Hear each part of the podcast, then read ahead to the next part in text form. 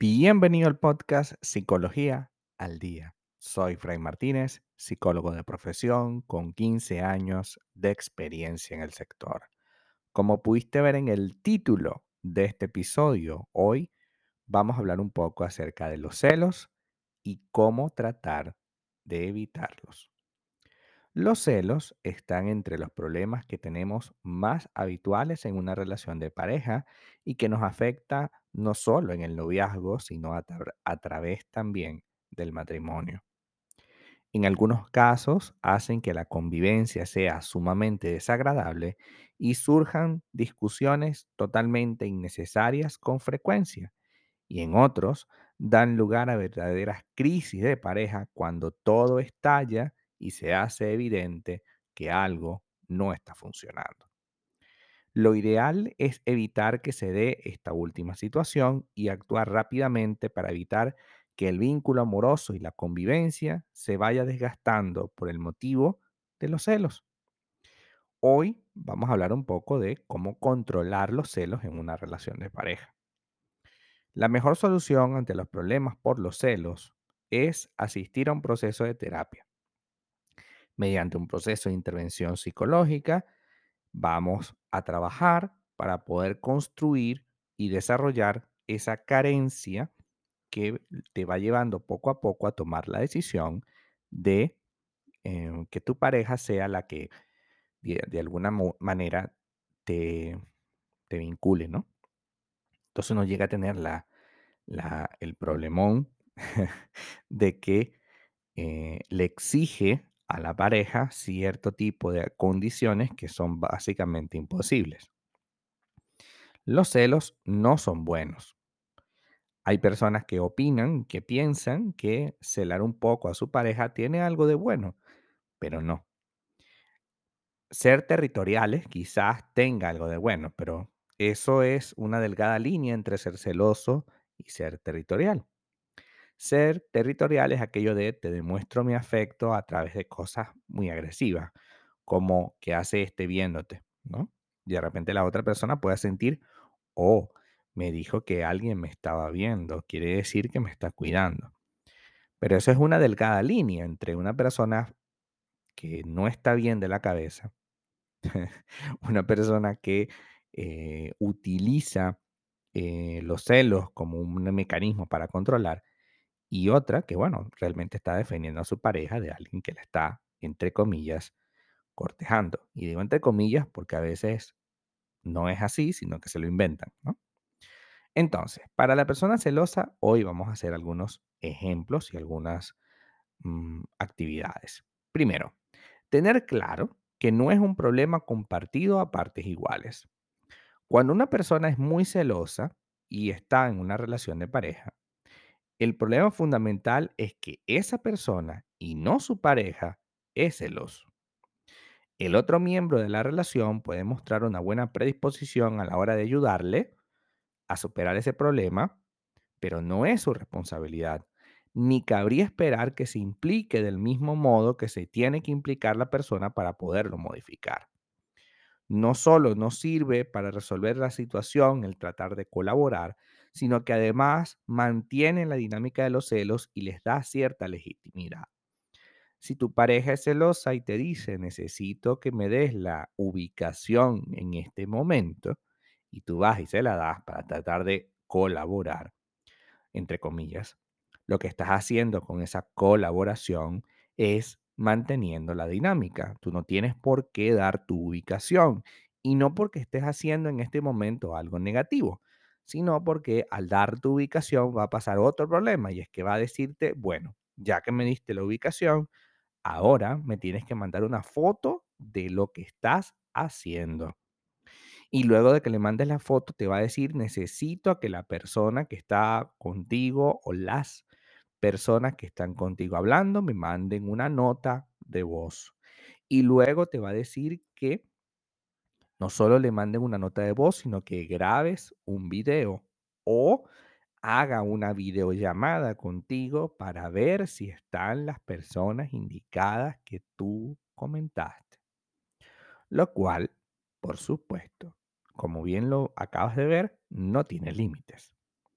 Porque después de hacerte la videollamada, a lo mejor puede decir que había alguien escondido detrás de una pared, que no sé cómo lo vio, pero él lo vio o ella lo vio, porque también hay mujeres celosas. Y eso ocasiona que pues el celoso otra vez tenga el problemón encima tuyo. Una pareja no tiene por qué pedir la ubicación, salvo que tenga una infundada real eh, mm, sospecha, ¿no?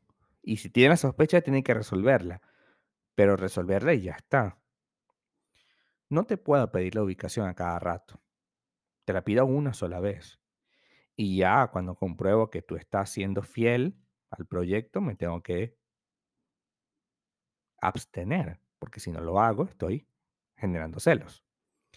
Los celos, como les acabo de decir, no son buenos consejeros. Así que cuidado con esa necesidad de que ella o él tiene que hacerlo. Cuidado, no necesariamente es así. La confianza también tiene que venir de mí. Y si yo no confío en esa persona, porque siento que en cualquier momento me va a hacer daño, pues debería salir de la relación. Sería lo más lógico y lo más sensato. Segundo, identificar los comportamientos típicos vinculados a los celos. No es suficiente con entender que hay un problema. Hay que saber ir más allá de lo abstracto y concretar en qué tipo de comportamiento específico se traduce ello. Es decir, es bueno ir escribiendo acerca de lo que va ocurriendo en la relación, poniendo cuidado y utilizando un lenguaje lo más objetivo posible. Hay que escribir anotaciones más o menos breves en las que se cuente lo bueno y lo no tan bueno de una relación durante el día. Al terminar cada día, veremos un montón de inseguridades que se van creando y nos iremos familiarizando con ellas, entendiendo que esa inseguridad es lo que me lleva a tomar la decisión de ser celoso. Los celos, cuando son patológicos, que en la mayoría de los casos lo son, dan la sensación de que a través de los celos van generando un poquito de control. Es decir, si yo no dejo que mi pareja trabaje en la calle, por ejemplo, si yo le digo, ahora trabaja en casa únicamente, estoy evitando que la persona salga a la calle y en consecuencia tenga yo control sobre ella. Si además de eso le digo, no trabajas de plano, es decir, ya no te comunicas con otros seres humanos, también estoy, entre comillas, controlando la situación. Si yo impido que esa persona se vea con otras a solas, también estoy controlando la situación. Pero en ningún momento eso es sano ni, ni válido. Eso simplemente es una absurda celos que no va a llevar a ningún lado bueno esta relación de pareja.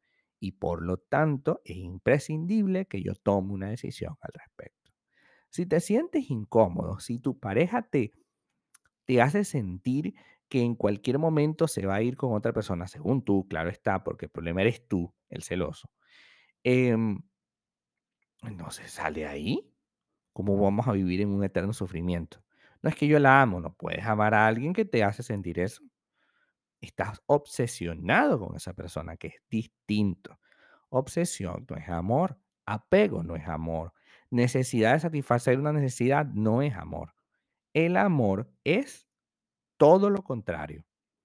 Yo a través del amor voy consolidando un proyecto juntos. Yo a través del amor voy construyendo algo bonito que tiene confianza, respeto y objetivos en común. ¿Qué clase de respeto le doy a mi pareja si lo primero que hago es decirle, ¿qué haces hablando con fulano de tal? ¿Por qué saliste y llegaste a tal hora? ¿Por qué no me pasaste la ubicación como yo te lo pedí? No estás confiando en ella o en él. Tampoco lo respetas cuando dices, es que tú me tienes que decir qué es lo que está pasando realmente, porque yo siento que me montas los cuernos. ¿Ok? Y si no te los monta y si es mentira, si es cosa tuya y tú le pides perdón, la estás respetando. No, porque el día de mañana vas a hacer lo mismo. Por supuesto, estas dos cosas en negativo hace que para que la pareja piense o imagine el siguiente paso en la relación. Si no hay objetivos en común, ni tampoco hay re- respeto, ni tampoco hay confianza de qué se van a unir o para qué se van a unir. Hasta acá nuestro episodio del día de hoy. Mu- muchísimas gracias por quedarte aquí hasta el final. Si deseas saber más sobre mi contenido, www.fraymartinez.com. Para consultas online, www.fraymartinez.com y también sígueme en mi Instagram, arroba fraymartinez20. Muchísimas gracias y hasta el próximo episodio.